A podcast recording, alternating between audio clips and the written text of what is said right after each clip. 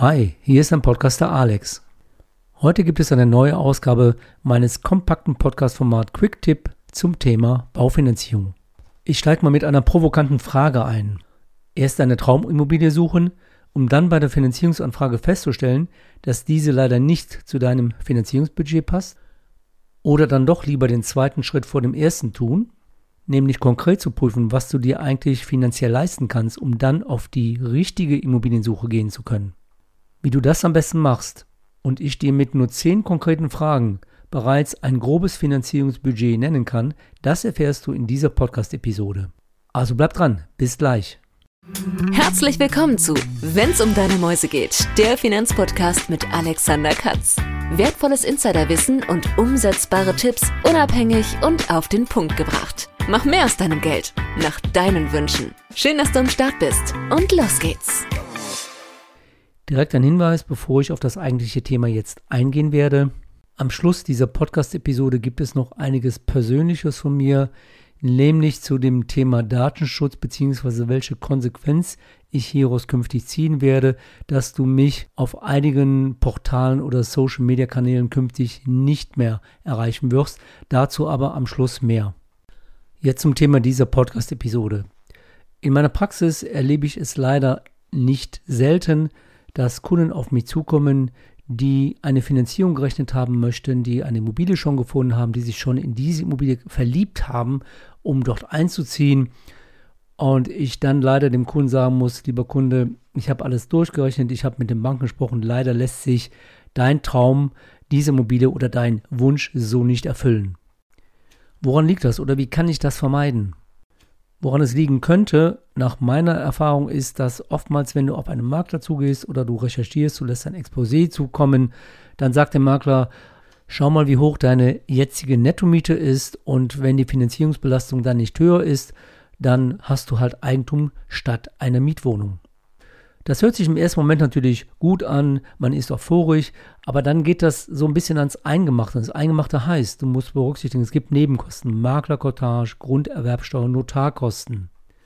Dann ist entscheidend, ob die Rate, die so hoch ist wie deine Kaltmiete, von der Bank überhaupt akzeptiert wird. Denn der Unterschied ist, deine Mietausgabe, die du hast, die prüft ja keine Bank. Wenn du zum Beispiel 700 oder 800 Euro Kaltmiete hast, kann diese Miete für dich ja schon viel zu knapp sein. Es ist also keine Wohlfühlrate, so nenne ich das immer, sondern eine wirklich Maximalrate und mehr kannst du einfach auch nicht aufbringen.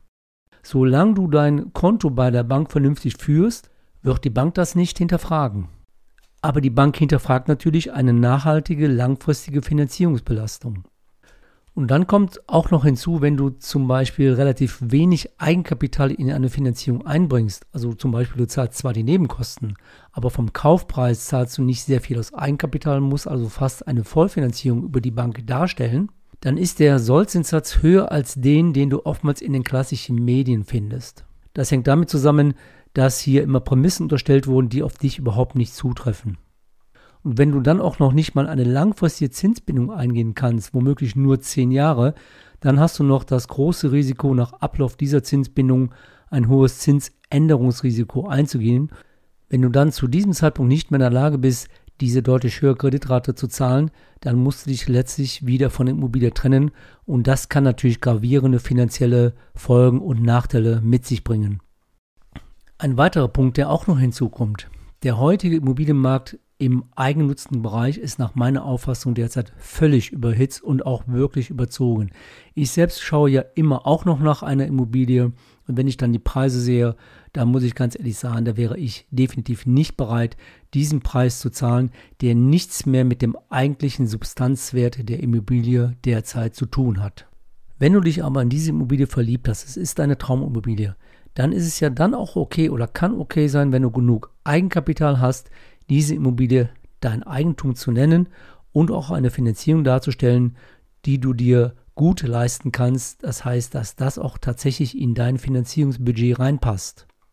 Wenn das aber nicht der Fall ist und du bist darauf angewiesen, dass du eine relativ hohe Finanzierung bei der Bank brauchst, dann sollte man auch nicht unterschätzen, dass die Banken gerade auch wegen der derzeitigen Corona-Krise ihre Maßstäbe bei der Bewertung der Immobilie zurückgeschraubt haben. Wenn dann der von der Bank ermittelte Beleihungswert deutlich von dem Kaufpreis nach unten abweicht, dann kann das natürlich dazu führen, dass es Probleme mit der Finanzierung gibt. Klar ist mir natürlich auch, dass die Banken immer einen Abschlag genommen haben. Das heißt, sie haben nie den Kaufpreis als Beleihungswert zugrunde gelegt, sondern in der Regel 10 oder sogar 15 Prozent abgezogen. Wenn aber beispielsweise du eine Immobilie kaufst, die kostet 400.000 Euro, die Bank bewertet diese nur mit 300 oder 320.000 Euro, weil das den Substanzwert eigentlich widerspiegelt, dann kann diese Diskrepanz dazu führen, dass die Bank eine Finanzierung ablehnt oder die Finanzierungskondition so hoch ist, dass sie diese letztlich nicht mehr in dein monatliches Budget reinpasst. Deshalb kann ich denjenigen empfehlen, die halt nicht einen so hohen Eigenkapitaleinsatz aufbringen können, zwei Schritte zu machen. Erstens, ein grobes Finanzierungsbudget ermitteln zu lassen und mit einer ersten Aussage hierzu auf die konkrete Suche nach einer Immobilie zu gehen, die auch in dein Finanzierungsbudget reinpasst. Denn wenn du das nicht tust und du suchst in eine höhere Kategorie, dann ist die Enttäuschung am Schluss viel höher, wenn du dann weißt, diese kannst du dir eigentlich gar nicht leisten. Und wenn du jetzt auch den Zeitdruck vermeiden möchtest, wenn du beispielsweise über einen Makler eine Immobilie gefunden hast, aber der Makler erwartet eine Finanzierungszusage innerhalb von sieben Tagen, dann würde ich dir den zweiten Schritt empfehlen, nämlich anhand deiner Bonitätsunterlagen ganz konkret zu prüfen, was du dir leisten kannst und wie hoch die derzeitige Zinskondition bei einer in Frage kommenden Finanzierungsbank wäre. Dies mache ich dann immer so, dass wir eine Immobilie unterstellen, also auch den Kaufpreis unterstellen und dann wirklich konkret schauen, wie hoch ist der Zinssatz, bei welcher Bank könnte man eine Finanzierung einreichen. Denn es geht dann einfach vom Zeitablauf schneller. Wir haben ja schon deine Bonitätsunterlagen, gegebenenfalls müssen diese nochmals aktualisiert werden, wenn die Anfrage jetzt schon zwei, drei Monate zurückliegt. Und dann können wir uns direkt auf die Immobilienunterlagen fokussieren und konzentrieren. Dafür habe ich ja mit der letzten Podcast-Episode auch eine neue praxisorientierte Checkliste entwickelt, damit eben auch sehr schnell die für die Bank notwendigen Immobilienunterlagen zur Prüfung vorgelegt werden können. Und mit diesen beiden Komponenten, das heißt bereits vorliegende Bonitätsunterlagen, die vorgeprüft sind, und die jetzige Vorlage der vollständigen Immobilienunterlagen, können wir das sehr schnell bearbeiten und dass wir dann auch eine sehr schnelle Entscheidung für dich haben. Für den ersten Schritt, also die grobe Ermittlung eines Finanzierungsbudgets, habe ich zehn Fragen entwickelt, diese gehe ich mit meinen Kunden oder Interessenten in einem kostenfreien Zoom-Call von ca. 45 Minuten durch, sodass du am Schluss eine Aussage von mir erhältst, in welcher groben Kategorie du deine Immobilie suchen kannst. Wenn dann der Interessent den zweiten Schritt gehen möchte, dann besprechen wir den Aufwand, den ich habe und das entsprechende Honorar. Das ist in der Regel ein Pauschalhonorar, dass ich damit dann eine noch konkretere Aussage für dich treffen kann. Die in dem ersten Schritt angesprochenen zehn Fragen stelle ich im Übrigen als Mindmap in den Show Notes zu dieser Podcast-Episode ein. Außerdem stelle ich diese Mindmap jetzt auch im Nachgang zu meinem bereits veröffentlichten Blogartikel. Der nennt sich Immobilieninvestition geplant? Fragezeichen. Welchen Schritt solltest du zuerst machen? Da stelle ich natürlich dann auch noch die Verlinkung in den Show Notes genau zu diesem Blogartikel ein. Wenn du weitere Fragen hast oder weitere Informationen hierzu benötigst, dann kannst du mich gerne auf den dir bekannten Kommunikationswegen ansprechen. Dann sind wir schon am Ende dieses Quick-Tipps angekommen zum Thema Baufinanzierungen. Wie am Anfang dieser Episode bereits avisiert, möchte ich jetzt noch etwas Persönliches sagen. Und zwar unter anderem zu dem Thema Datenschutz.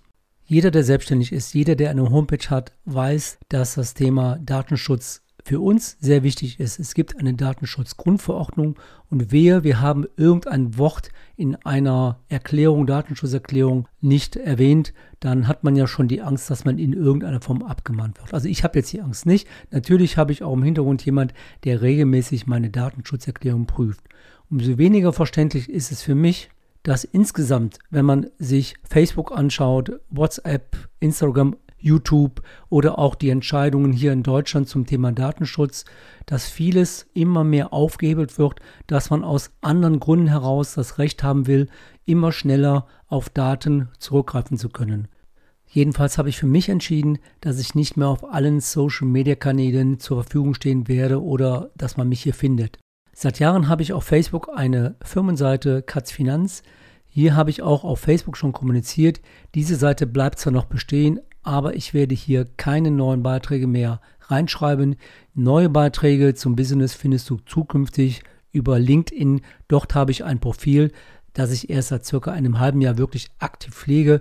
Und wenn du weitere Informationen haben möchtest oder weitere fachliche Berichte von mir haben möchtest, neben meinem Blog, neben meinem Podcast, neben meiner Homepage natürlich, dann kann ich dir gerne auch empfehlen, dich mit mir in LinkedIn zu vernetzen.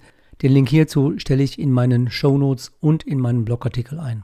Es kann durchaus auch sein, dass ich diese Seite je nach Entwicklung zum Thema Datenschutz in den nächsten Wochen komplett löschen werde. Ansonsten kannst du für alte Beiträge hierauf natürlich zurückgreifen. Das nächste Thema YouTube. Ich habe einen YouTube-Channel. Ich hatte eigentlich auch geplant, den YouTube-Channel jetzt auszubauen zu dem Podcast und auch zu meinem Blog. Dieser YouTube-Channel heißt dann auch, wenn es um deine Mäuse geht.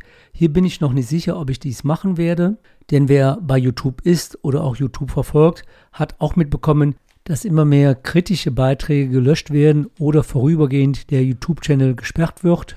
Diese Entwicklung werde ich weiter verfolgen und dann unternehmerisch für mich entscheiden, ob ich den YouTube-Channel für mich nutzen werde, denn ich sehe es als meinen Job und auch als meinen Auftrag an, kritisch über Finanzthemen zu berichten und das natürlich immer faktenbasiert. Dazu gehört zum Beispiel auch, dass ich mich mit dem Thema Vermögenszwangsabgabe beschäftige, denn über dieses Thema wird bereits seit April des letzten Jahres diskutiert, bis hin zum Thema Vermögensenteignung. Denn allein unter kaufmännischer Betrachtungsweise kann ich ja nur sagen, wer viel Geld ausgibt, das macht der Staat, muss sich in irgendeiner Form ja auch wieder refinanzieren. Und wie kann dann eine Refinanzierung aussehen? Das ist sicherlich ein sehr spannendes, aber auch ein sehr sensibles Thema und damit werde ich mich auseinandersetzen. Und dazu wird es dann auch faktenbasiert in den nächsten Wochen einen Podcast geben, wo ich auch auf die Vergangenheit zurückblicken werde. Was hat es denn in der Vergangenheit an Vermögensabgabe oder Enteignungen schon gegeben? Um allein meinen Blick zu schärfen, was könnte in der Zukunft auf mich zukommen und wie kann ich mich darauf vorbereiten. Und meinen Auftrag sehe ich darin, dich in Finanzthemen entsprechend zu sensibilisieren. Ob es um dein liquides Vermögen geht, ob es um deine Immobilie oder dein Immobilienbestand geht, ob es um deine Altersvorsorge, um deine Versicherung geht, denn hier hast du sicherlich mitbekommen, dass viele Versicherungen Probleme haben, dass Pensionskassen Probleme haben, dass Versorgungswerke Probleme haben, dass Renten gekürzt werden. Ich muss doch wissen, was könnte mir denn passieren und wie kann ich darauf reagieren und wie kann ich mich darauf gezielt vorbereiten. Ich kann dir nur dringend den Tipp geben, kümmere dich um diese sehr wichtigen finanziellen Dinge und hinterfrage kritisch deine finanzielle Ausrichtung für die Zukunft, ob hier Veränderungen notwendig sind. Jetzt sind wir aber am Schluss dieser Podcast-Episode angekommen. Eigentlich sollte es ja eine relativ kurze und kompakte Episode werden. Ist jetzt vier, fünf Minuten länger geworden. Mir war es aber wichtig, dir meine persönliche Einschätzung zu den sensiblen Themen dir kundzutun und dich zu motivieren, dich um die wichtigsten finanziellen Angelegenheiten zu kümmern und diese nicht wieder aufzuschieben. In diesem Sinne wünsche ich dir eine gute Zeit, bleib gesund und ich sage bis zum nächsten Mal dein Blogger und Podcaster Alexander Katz, der Finanzpodcast, wenn es um deine Mäuse geht. Weitere Infos zu dieser Podcast-Episode findest du in deiner Podcast-App oder im Blogbeitrag zum Podcast unter wennsumdeinemäuse geht.de.